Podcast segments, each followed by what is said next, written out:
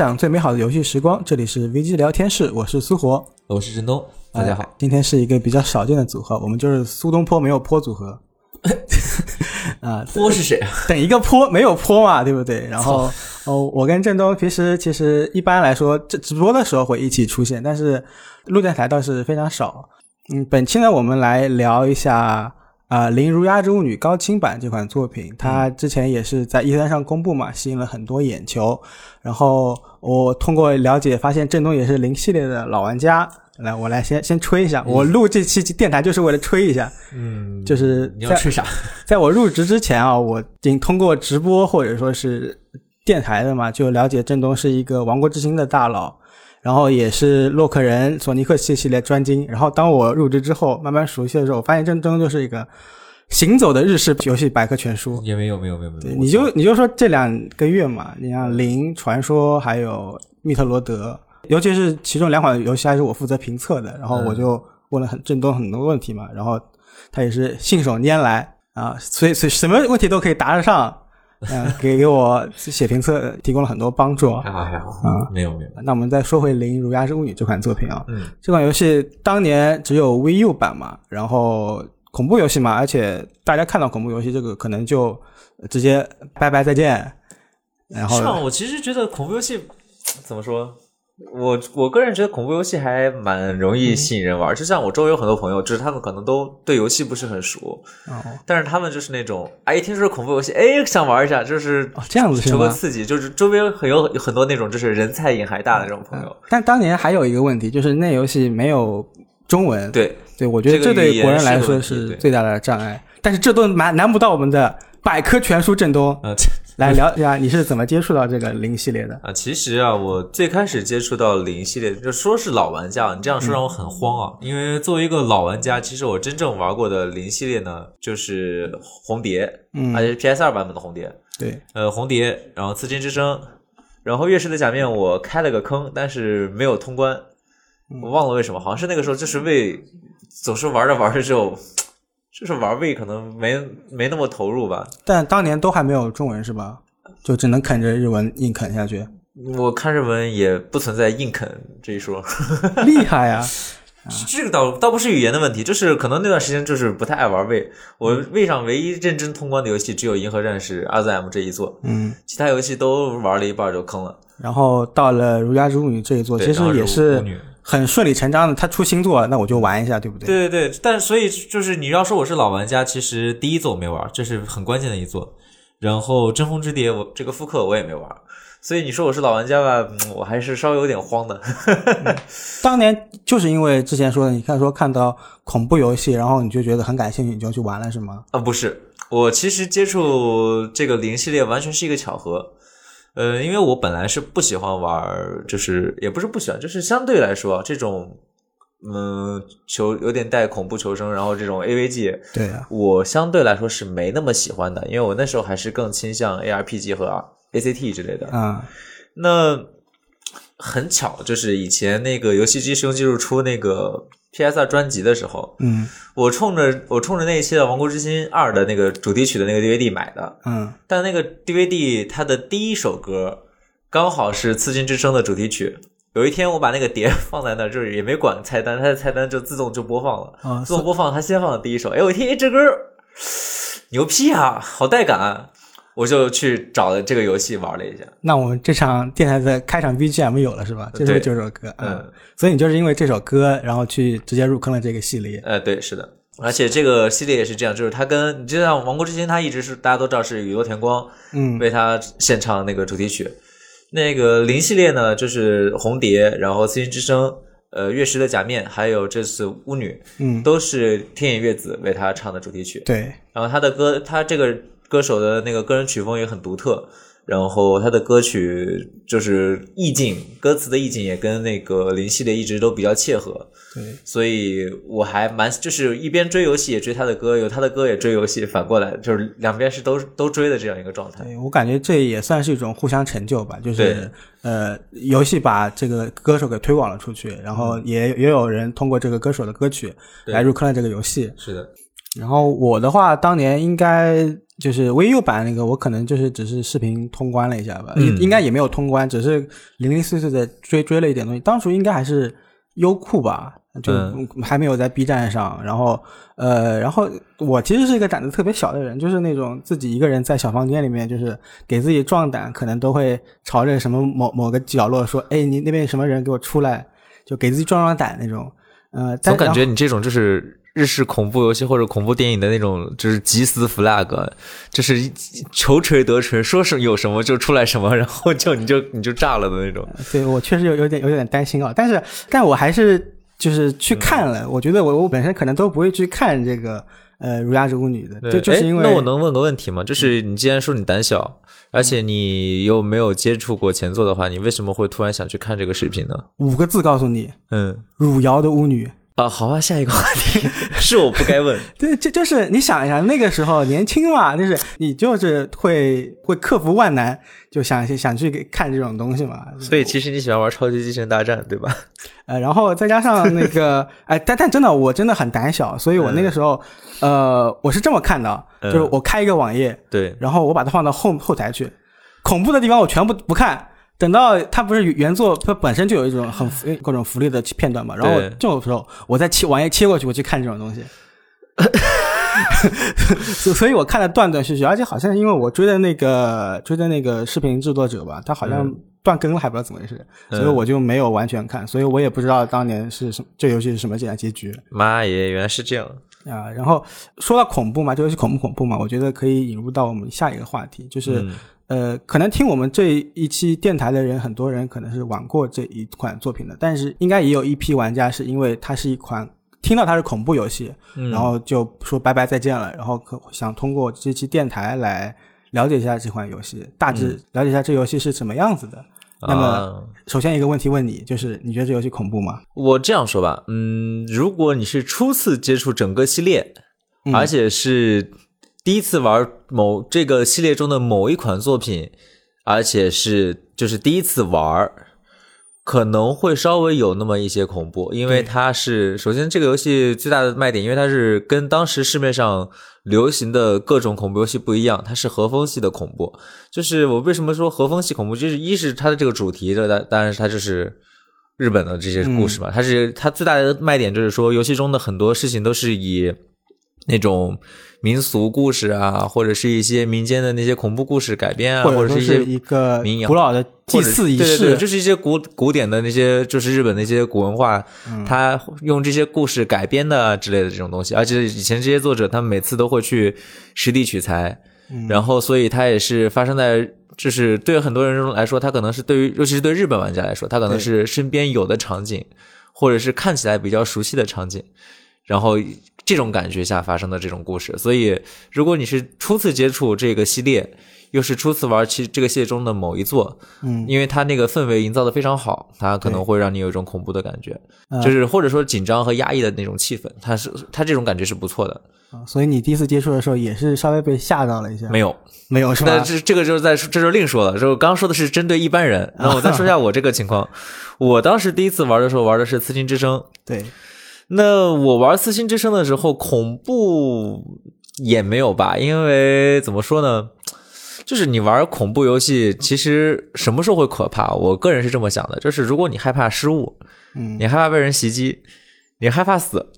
那你就会觉得害怕，那就不是恐怖游戏给你带来的。对，但这个情况我玩所有游戏都一样，所以我早就习惯了。就是我玩什么游戏我都不想挨打，也都不是很想那个死死掉。嗯，所以没有这种恐怖的这种感觉的话，那其实很少会出现什么，就是突然把你吓一跳的情况。就感觉像是，比如说，哎，这个照片没有拍好，你感觉恐怖是吗？没有，就是比方说，它画面里面有时候会有那种灵异的那种马赛克啊，或者那种灵异的影像，那个东西就是。游戏里玩其实觉得没什么，嗯，如果你经常把它在现实生活里反复的回想回想，可能会稍微哎有点刺激，就是就它差不多是这种感觉，对，是的。我的话可能就是符合你说的那种初次接触零系列这个玩家，我前期真的是战战兢兢的，就是嗯，走。我之前不是跟你说吗？我打没打完一关，我就要歇一歇一会儿，然后躺躺床上去躺一会儿，然后之后感觉状态好一点了，再继续接着打。尤其因为我我给。这这款游戏，我先主观上的认定它是一个恐怖游戏了嘛，嗯，所以我就会觉得它会吓我，对，然后我看到一个草丛，我看那个拐角，我就只觉得它会下下面会有一个怨灵出来吓我一跳，会出来 jump scare，嗯，所以我就很多其实给自己增加了很多难度啊。对，它其实就是这样，就是呃。包括各种恐怖作品，我认为啊，就是真正的恐惧来源于不是真正来，不是真正直接来自于画面的刺激。一般来说，真正的恐惧都来源于人本身本能的对未知事物的一种不确定性的一种害怕，或者说是一种想象力吧，就是你能想象，你想象里面会有，但实际上就是。因为尤其是你像那个 jump scare，我们一般说它是属其实是属于吓人的方式中比较低端的说法。对。但是为什么在灵里面就是很常见？是而且它也是一个很常用的手法，是因为幽灵这种东西，我们不确定它什么时候会突然出来。对，它能穿墙。对，而且它能穿墙，它又能显形又能隐形，就是它本身就是这样一种不确性的、不确定性的东西。所以它跟零，就是它这个游戏里面，在这个系列中。呃，其实绝大部分的吓人手法还是属于 jump scare，它都是突然出现啊，这样子吗？我感觉前期好像我都是被那个自己吓自己，jump scare 就是还好。jump scare 的桥段，其实你玩多了，你就会觉得不吓人了。嗯，但是为什么零还是能够刺激到人？就是因为它它的 jump scare 首先是随机的，然后包括敌人的，就是很游戏到后期，它会有很多遭遇战，它是完全随机的，它不是真的到了这个站点一定会刷怪的。嗯。它是完全随机的，就是比方说，我印象很深刻，玩那个《刺青之声》到了第十二章的时候，嗯，从这一章开始，就是有时候你可能突然聚集镜头，突然就有个鬼就会出来出来跟你打，嗯，对，尤其是就是你用你用摄像机拍鬼的时候，你如果突然从第三人称变成第一人称了，然后你整个的视野就聚焦到你面前这个画面了，对，你就视野就很局限了，然后这样就可能会突然的吓到。啊，不过我感觉我们前面这么说可能会吓到一批，就是可能想从灵如压之巫女。入坑的玩家啊，那不会。我这样说吧，为什么？我就是我觉得你们不管胆子大还是小，都可以试一下。是因为什么原因呢？嗯，真的不是色吗？呃，反正就是像我当时玩刺青也好，玩那个啥巫女也好，没吓到的原因还有一个原因就是，嗯，女性怨灵有的长得还不错。对，尤其是那个，我记得当时九世灵华就是没有穿，就直接走到走到面前，那个画面还是挺震撼的。嗯，尤其是你就游戏里面有各种各样的服装嘛，你可以。换上服装给自己壮壮胆，然后啊，对，不过很多特殊服装都是要通关才能获得的。这个《乌鸦之巫女》她这一座，她女鬼也很好看嘛，就是对，尤其是她有时候 jump scare 出来一个女鬼嘛，吓到我面前，但是她因为不是长得没有长得那么奇形怪状，没有长得很触手呀。啊，这也是因为一个原因是什么？就是从那个呃月食的假面开始呢，因为。作品都是在任天堂的主机上出现的嘛？那么相对来说，这些怨灵很少会出现以前那种死得很凄惨，然后保持着那种死状凄惨的样子，直接出现在你面前的这样怨灵非常少了。有一个直观的感受就是，我玩巫女的时候，觉得大部分的怨灵长得都还挺。人类的，嗯，对，就是没有那种你看起来毛骨悚然，不知道它是什么东西的那种。我觉得是尤其是这么故意设计的。不过我之后再再聊这个话题。呃，然后我最开始初期觉得恐怖的语言啊，也是因为我不认路，所以 所以就我经常会迷路，你知道吗？就是尤其一开始那个森树林其实很大的，然后它有有一片迷雾，你得去探那个路。对，呃，然后我就是不熟悉路，我就会。找摸，尽管他会给我一个指引，就是你按一下那个尖键，对，就你就能看到。但是还是，呃，因为太黑嘛，然后就会自己吓自己。然后，但是到了中期吧，它灵如压住你这一座，它其实到了中期，感觉地图就已经百分之九十你都已经踏破了。嗯，之后就是你重复的跑这些路，或者说是使用别的主角来走这些路线，呃，就是因为就感觉来到自己后花园了。呃，这个地方太熟悉了，这太亲切了。然后，如家中语它不是有多结局嘛？多结局你要刷很多遍最终章。对，最后面几章，因为我没有刷分的需求，我就开始跑酷了。我路上的怪都不打，我就直接跑酷。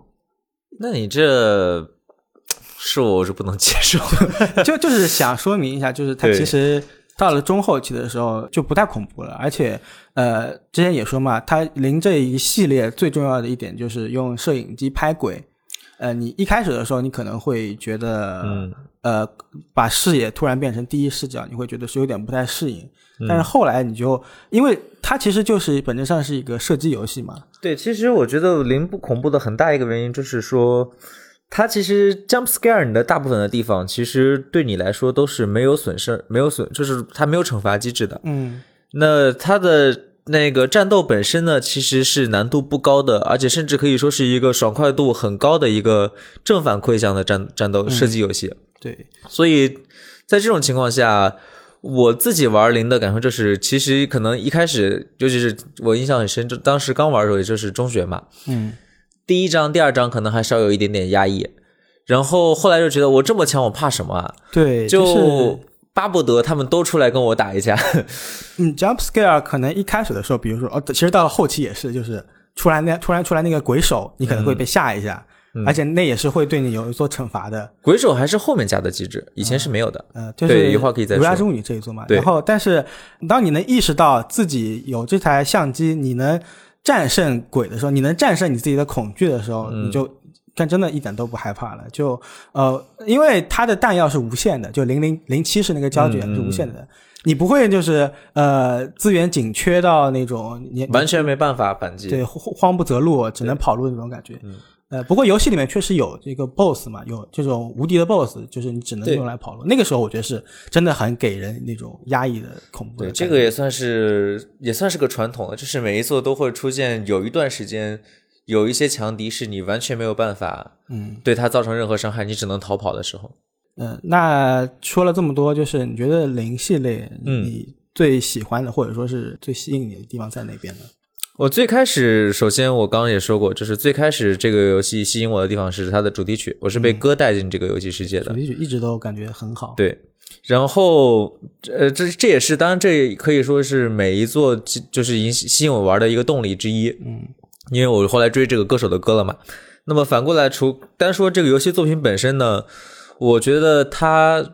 因为我自己平时也比较接触一些日本文化，嗯，那么在零里面，它其实贯穿了一些呃日式文化中比较独特的一些，包括像生死观、一些信仰，嗯，还有一些独特的文化观念，这个还挺有意思的。因为我自己是直接啃原文的嘛，那我觉得，嗯，就是这些内容还是相对于别的我平时能常见到的那些幻剑与魔法呀、幻想啊这些。常见的内容来说，它比较有新鲜感，对，这是第一点。对，日本本土那种特色。对对对，民就本来对这种民俗啊、传说啊比较感兴趣，因为我也玩一些别的恐怖游戏，像什么恐怖惊魂夜啊之类的。那死魂曲你玩了吗？死魂曲我还真没玩。我觉得死魂曲可能也是这一类型的游戏，只不过哎，应该是没有去做了。对，可能对，而且可能那个时候刚好也不是，就是我还挺挑的，有时候可能会有一些奇怪的挑的点。对。另外就是说，嗯，就另一个喜欢很喜欢的玩法，原因就是因为它的玩法上，就是我刚刚也说过，它其实本质是一个射击游戏，而且它是那种正反馈、爽快感非常高的游戏。其实本质上是这样，就是我认为是这样，就是，嗯，因为你知道，就是游戏中这个这个游戏的美版名字啊，就我们日日版它叫零，对吧？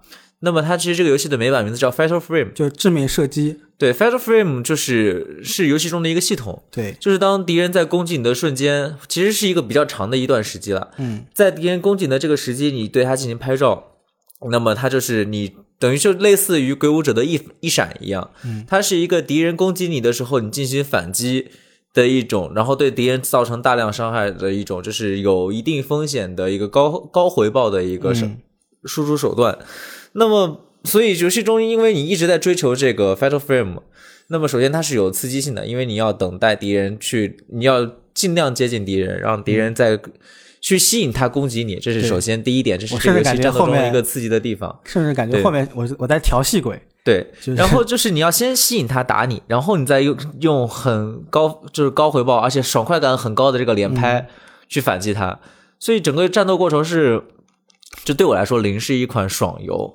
对，像对我觉得它游戏的整个设计都在鼓励你去直面恐惧，让你去战胜恐惧。包括它游戏里面还有个设计嘛，就是当你战胜鬼之后，你要跑过去摸它的记忆，啊，然后就这就要求你不能离鬼太远，对不对？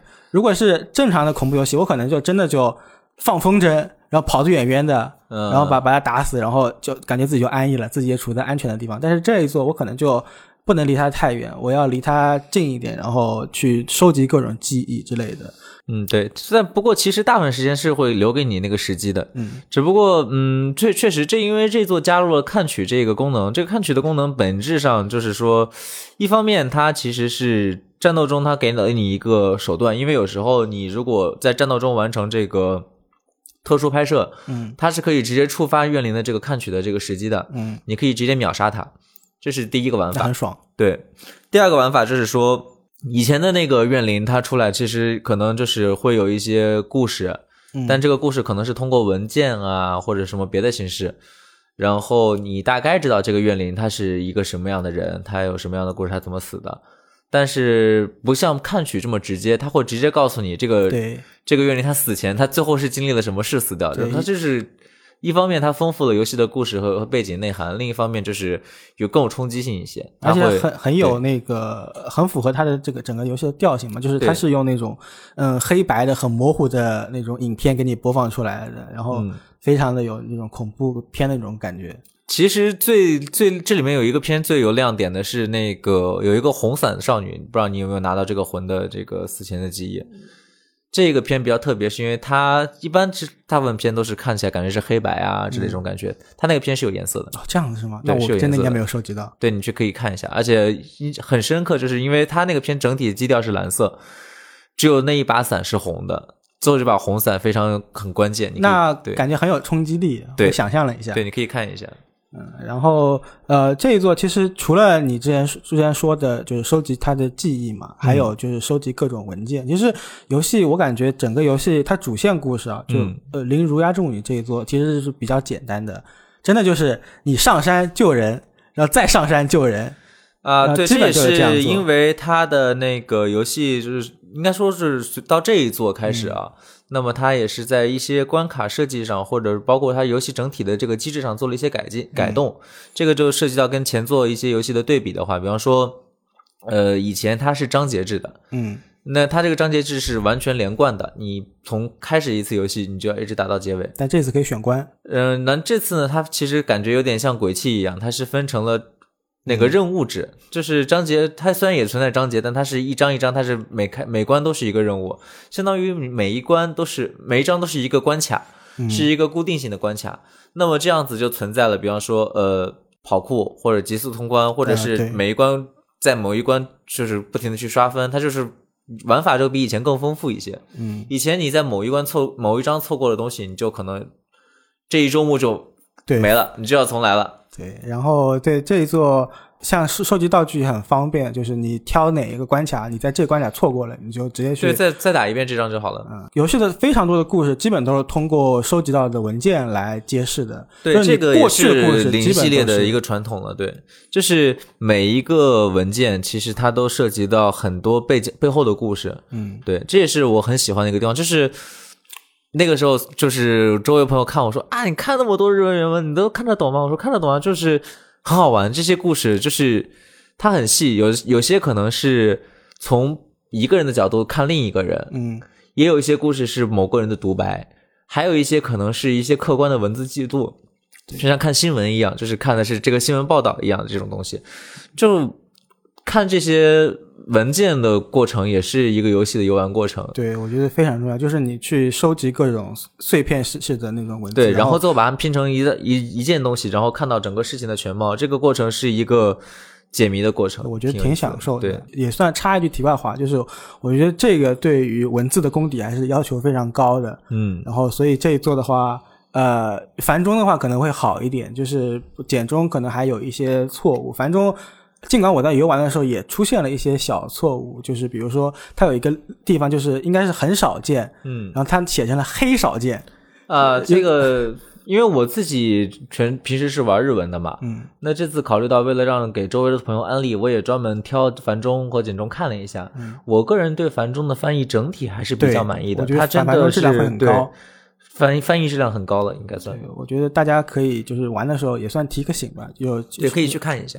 嗯，或者说是简中看后来能不能有后期的文本上的优化。嗯呃，然后这一座我玩下来的一个感受啊就是，我开头最开始的时候，我还是把它当做一个恐怖游戏玩的嘛。嗯然后有鬼怪、有怨灵这种东西存在。但是后面的时候，我就感觉不恐怖的有一点，就是我开始把鬼当做人来看了啊，就是就是你这么说吧，直白点来说，鬼就是过去的人，对不对？嗯，他就是过去的人转化过来的。我其实我看这个故事就是看。鬼跟人的故事，就是过去的人跟现在的人产生这种纠葛物语，就是过去的人的那种对现世的难以割舍的这种情感。嗯，然后这就其实是深深吸引到了我的一点。他他有一种就是有有一种很悲伤的一种美丽的这种感觉吧，就是过去的事情已经就这么过去了，尽管他对现实有如此强烈的浓郁的这种。情感，嗯，寄托或者说是对现实的某个人，对非常的呃依恋，但是毕竟已经无法挽回了。对，这个其实就是说，因为刚才也提到，就是每一座都会有的，就是它其实融合这个这个游戏系列，它融合了很多就是日本人独特的那种文化的这种观念，嗯。它其实深深的都在每一座里面都有一些独特的表达。那我觉得，嗯，去想要了解一个国家的文化呢，其实去接触一些这样的东西是比较好的。就是可以看看别人是，就是这种独特的生死观的解读也好，包括说就是对于这种一些情感的解读，嗯，每个人都有不同的理解嘛。那去看看别人的理解，去就增加一些见闻，我觉得是一个。就是通过玩游戏来能够增加这种见闻，我觉得还挺有意思，比我直接去看新闻或者是看别人的小说啊，或者是可可能我更倾向这种方式一些。对，而且让我很惊奇的一点就是，我在玩《儒雅之女》这一座之前，把 PS Two 的那三部曲，然后也去了解了一下剧情嘛。嗯，然后它就是让我很惊奇的，就是可能某一款作品它有官方采取的结局是。呃，bad ending 坏结局，但是他最后在后续的作品里面，就是能给你圆回来，啊，能接上是吧？对，它是这样，就是每一座其实因为零系列它作为一个这个多结局系的这种日式冒险游戏嘛，那么它其实每一座可能都有个两三个甚至更多的结局，这一座就非常多，这一座男主有四个结局，女主两个女主各两个结局，对。对，就是它的结局很多，但是一般官方会有一个。官所谓的就是叫做官方 ending，然后其他的就是给你可能满足你的那种后日谈或者 YY 啊，就是给玩家满足一个念想。对，就是我当时如果看到就是比如说某一座就前作，然后官方认定的结局其实是我不喜欢的结局，嗯的时候，我会意难平，你知道吗？我会我 我会很难受。我想象了一下当年老玩家那种感受，但是真的他后面他真的后面给你圆上了，其实最后面都给你。呃，以一个以自圆其说的方式吧，给你把所有的漏洞都给你补上了。对，其实如果你就是去亲自玩当时的那些作品啊，你大概是能看出来，就是每一座，呃，通过这一座内内里，就是这一座当这一座里面本身就有的文献啊，还有所有的剧情那些引线引线的线索，其实你是能自己推出哪一个安定是官方安定，这也是当时的游戏玩法里面比较好玩的一个感觉，就是一般可能。大家会倾向说，我就是为了某一个结局去玩，对吧？那么在这里面，其实你是可以自己推断到底什么结局是真正的结局的。会有那种当年粉丝之间就是纠结，就会有说是这个可能会有吧。但是因为我自己是我自己玩玩就行了，我也不跟别人争。我属于不怎么逛这种论坛的人，所以不知道别人是怎么想。但我自己的感受就是，比方说我当时玩红蝶，那我是很接受那个 normal ending，就是。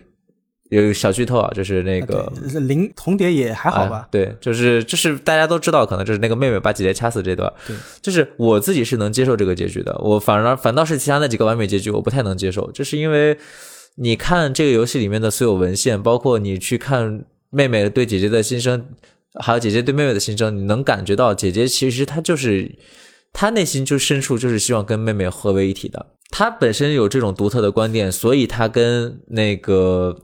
这样说好吗？真的，我算了，别别剧透了。反正就是，我是能接受这个故事是这样发展的，因为这个符合角色自己的心中的一个期许。就是老生常谈一句话嘛，就是你把你设定好了框架，然后故事背景、人物性格，对你把角色丢进去，他会自然而然的呃，对，就是你会你会觉得这个故事是符合他角色自己最后的一个选择的一个走向，这是比较正常的一种情况。反倒是他的其他几个完美结局，你都会觉得好像有点太。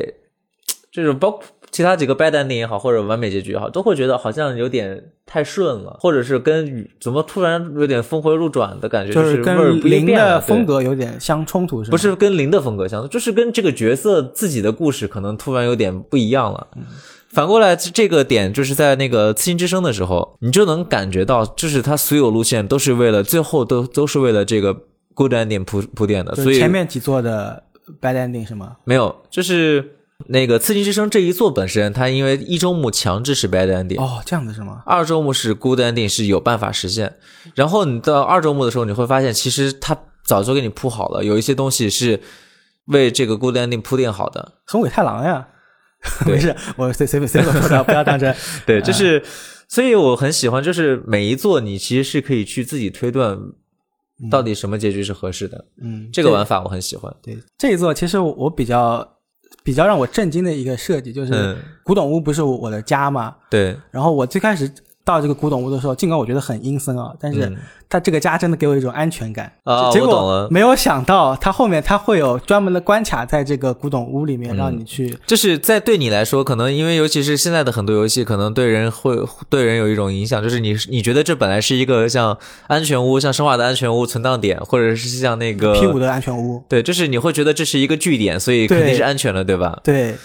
然后，然后突然他给我设计了一个百鬼入侵的那种感觉。嗯，我和我要通过各种摄像头，对，我要我要通过摄像机来看我家里到底哪个地方有鬼，我得去去赶紧驱鬼。嗯，然后其他所有人都睡着了，只有我一个人，我要我要撑起这个家之类的。然后我得赶紧，尤其尤其是。嗯，比如说你打开摄像头，的，突然前面窜出来一个八尺大人，在你面前，呃，就被震惊到。然后，尤其是说你盯着摄像机的时候，我在我盯着摄像机的画面，然后那个摄像机正好在投影我这个房间，对，然后我背后突然出现了几个怨灵，对，真的两个水男，啊，是这段其实，嗯，这段做的还挺好的，因为以前的零系列里面，它虽然就是。每一座都不太一样啊，嗯，可以我们分开说一下。那个第一章，呃，就是最开始的第一座零，嗯，还有第二座那个在杰神村，还有第四座月氏假面在那个岛上，嗯，这个都是属于角色直接到了某一个地方去探险。它是原则意义上，它因为是一直章节也是连贯的嘛，它是一直这样一段故事，它是时间线也比较紧，它是没有一个所谓的安全机安全屋这样一个机制的，嗯。那么在三里面呢，它是因为白天是。在自己家里，然后你在现实世界，晚上是在梦境世界，就是去冒险的。嗯，所以三是有一个所谓的安全屋。那么三代其实，在安全屋里，虽然后期会有这个怨灵出现在家中，但也只是吓你一下，吓我一下就已经很重要了，好吗？对，只只是吓你一下而已。然后可能是结局的情况会出现那个一些。重大的变故，但是整体来说，在家里是没有战斗的，所以这一座也算是有一个小突破，就是在家里面，首先家的这个活动环境比原来大了很多，然后在家里面是完全实现了就是狭小空间上，因为其实呃零系列来说，尤其是从后面开始啊，就是角色的行动能力变得比原来还是随着时代进步嘛，那角色的行行动能力能干的事情都比较多了，感觉动作性变强了，对，动作性强了一些。那么其实这个时候在。山上探险的时候是恐怖感是很低的，因为角色很强，呃，你能跑动的范围很大，你不会很怕。反倒是这几张在这个狭小的空间里面，再加上方生莲他本身是一个没有强化技能的角色，对对，相对来说他的战斗难度比其他两两位要，就是对于一般人来说他是要高一些的。嗯，就是如果你不是去看那个游戏背后的设计机制，就是光考虑到简单的从。肉眼可见的情况来说呢，其实男主可能比两个女主弱一些。对，那么在这个情况下，在一个非常狭小的空间里面，你要去面对这么多怨灵，其实是有难度的。嗯，我最开始我第一次进那个神庙的时候，我感觉那部分也是整个游戏最最恐怖的部分。嗯，就是那个进那个神社，然后有各种娃娃，很瘆人的娃娃，对吧？对，就放在你面前，然后他就。我感觉每次就转个头再回去，他就好像眼神又变了，站位又变了，嗯，就自己在吓自己这种感觉。这一座的场景我都很喜欢，那个除了神社，然后包括家里面的那一段，然后呃大霍进前面那个全是水的墓地，对，那个这一座的主题就是水嘛，对，那个墓地也设计的很好。然后那个墓地迷宫以外，还有一个地方我特别喜欢，就是。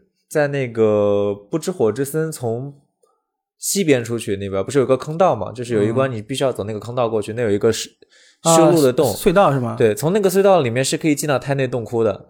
到最后一章，这整个这个地图都会变成那个开放世界以后，就是你可以在整个山上探索的时候，你发现哎，这些地方原来都连着的，对，很有意思。嗯，其实呃，这个这个地方其实你它后面不是有一个《忍忍者龙剑传》的联动嘛？嗯，呃，不是林音其实就可以走这条路。对。啊，然后就是你会发现，其实整个路都是连贯起来的。不过林音那个篇章，呃，主要可能我觉得还是在卖福利。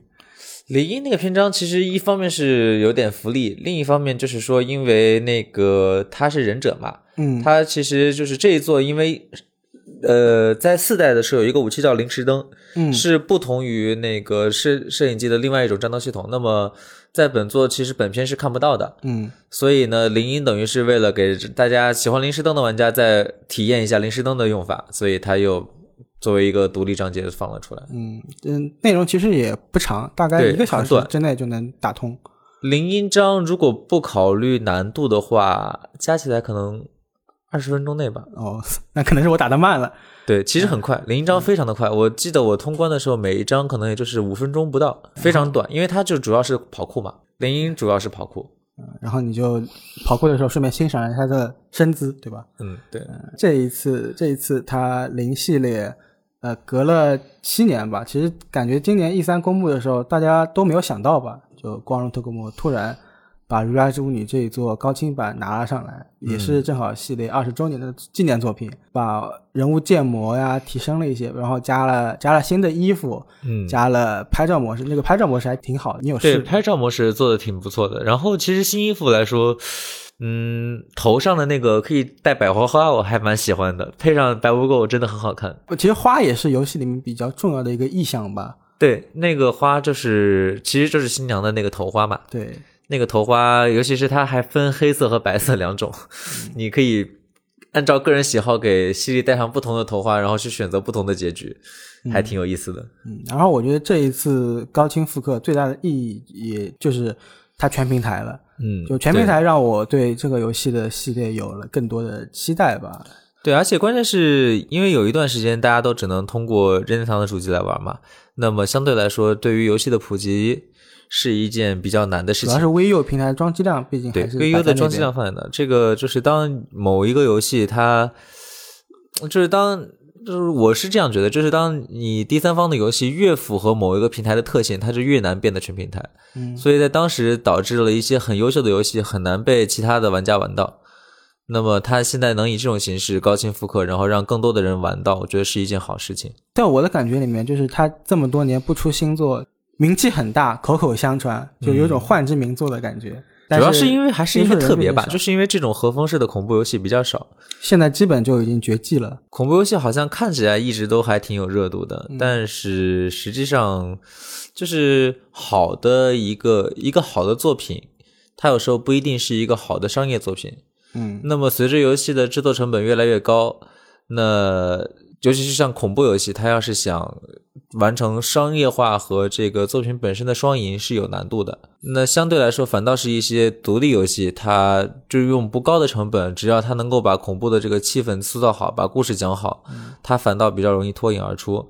那么就会使得，嗯，就是像零这种级别的这种恐怖游戏会做的变，我觉得会稍微难做一些。对我的话就是。就我单说刚玩玩完这款《如来如女》续的，我是其实还挺想玩到续作的。对，而且我觉得这一作的恐怖对我而言刚刚好，就是它取就是尽管有人有很多人觉得这一作相比于系列其他作品来说不那么灵，但是我是系列新入坑玩家呀。嗯，而且有人觉得这一作不非常不恐怖，但是我觉得真的就是对我对我这种胆小的人来说，就处理的平衡点很好。啊，它我既能就是能体验到，就是你能能在前期里面感受那种恐怖的氛围，嗯，然后后期里面你也能体会到那种拍照打鬼的那种爽快的那种感觉，我就觉得很好。不那么像零的原因是这样，首先那个一般来说老玩家心中的零呢，相对来说可能它会有一个更悲惨的故事，嗯。呃，本作和那个月食的假面的两个 BOSS 虽然都挺惨的，但是你要说真的比惨啊，因为老玩家老爱干这个事情，就是哎，大家比个惨，这几个历代几个 BOSS 女 BOSS 都拿出来比一下，觉得嗯，好像这两位不是那么惨。这是第一个原因，然后第二个就是我前面也提到，就是本作它其实变成了章节闯关制，嗯，那么它其实刷的这个要素远远要多于前作，呃，很多时候就是，尤其是其实啊，就是前面刚刚也说的，就是一般我们会说可能男主弱一些，以前也是这样，因为历代都是女性角色能灵力比较强，比较厉害，那个男主弱一点，但实际上这一座的男主太猛了。它是游戏中，就是你基本上拿到它的瞬间，这个游戏可能就没有难度了。它是这样一个角色，就是你前面，呃，我跟你也说过，你把那个点数存着，对，你直接把八连拍点满，把那个填充点满，这个角色就无敌。他只要找到任何一个小怪，你就可以把分直接刷到最高，然后你就可以把所有的强化全点满。嗯。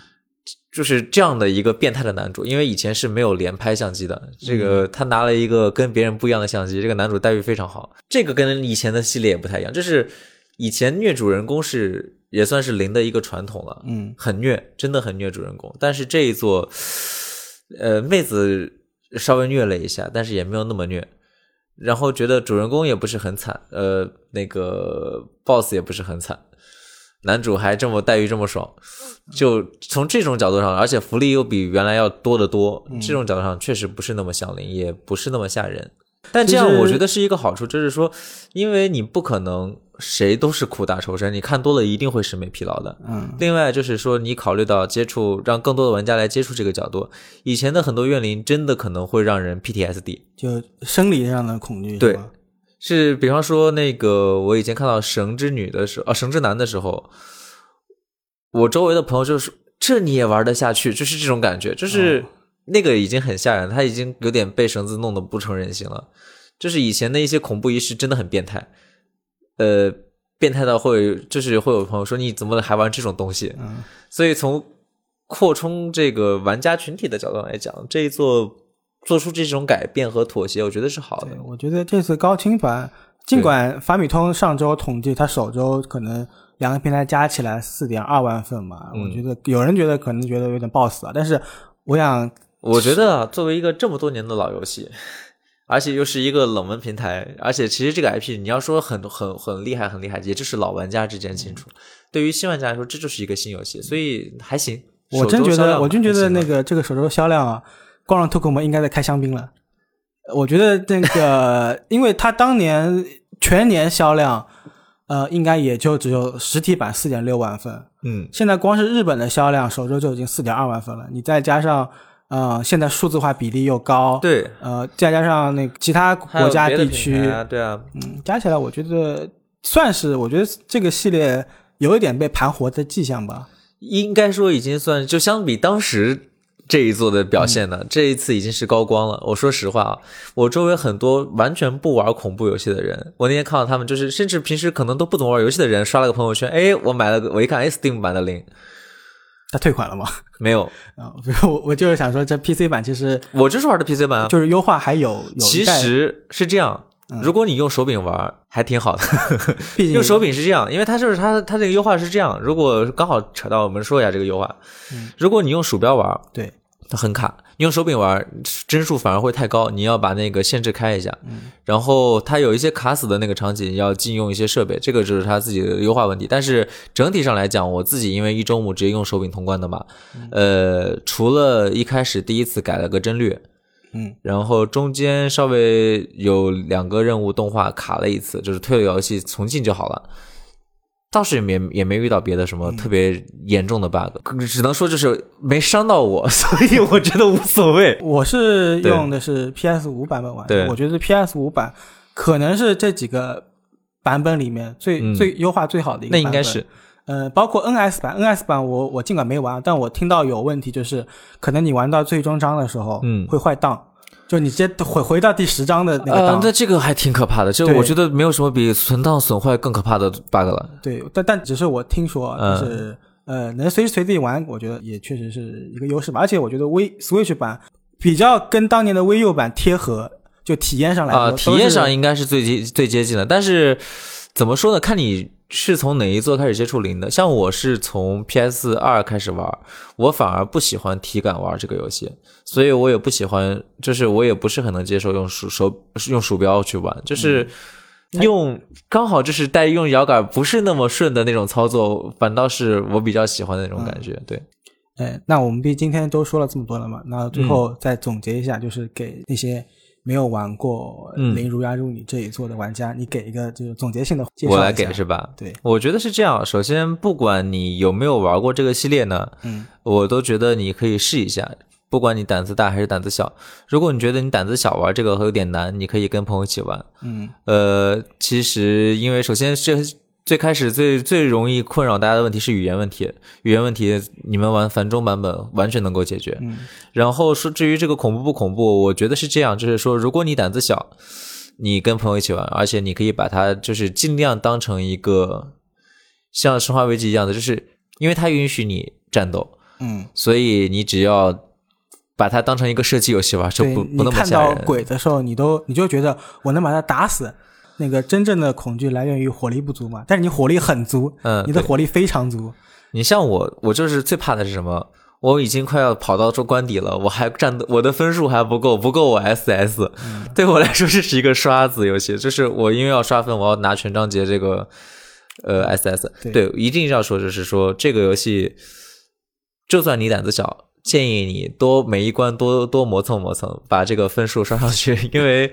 通最后 S S 全关卡 S S 的奖励很丰厚，他很鼓励你去对探索去战斗的。我前面不也铺垫了很多吗？就是我胆子真的很小，对，但我这次也是把它起码普通难度把它全通了嘛，嗯，包括后面甚至也去刷了很多次结局，对，把全结局刷出来了。就是真的，如果对这一座对这个。日式恐怖感兴趣，有一些兴趣的玩家，这一座真的是可以尝试一下。对，然后对于那些不恐不害怕恐怖的玩家，胆子大的玩家，那就更推荐你玩一下，因为这里面有些女鬼，嗯，真的还不错。呃，但是对于非常喜欢恐怖感的玩家，想让想让恐怖刺激你的玩家啊，对，就是如果你是真的只想通过这个游戏去找恐怖感的刺激啊，那你可能会有点失望。对我建议你不要把它当成一个纯粹的，就是。像寂静岭一样，就是你就是想找刺激，想要害怕。你如果想抱着这种心态玩，我觉得，嗯，这样可能会你有一个期待上的落差。对对，所以那因为我觉得零系列它最大的特点，它其实不是恐怖，嗯，它最大的特点应该是它讲了一个很凄美的故事。对。尤其是这一座，因为以前的凄美故事可能，呃，也当然主要也是跟爱情有关的。那这一座可能更倾向的是这种情感，人与人之间情感的这个故事。嗯，所以它里面有很多种不同的情感在里面。我觉得你单纯把当成一个就是体验人与人之间的故事的这样一个游戏去玩就可以了。对对。那么以上就是本期的危机聊天室。嗯，如果大家听了我们这期节目，对《零如牙之巫女》感兴趣，或者说是。你对《灵如牙之巫女》这一座有什么看法的话，欢迎在电台的评论区留言。嗯嗯，我们下期再见，拜拜。再见，拜拜。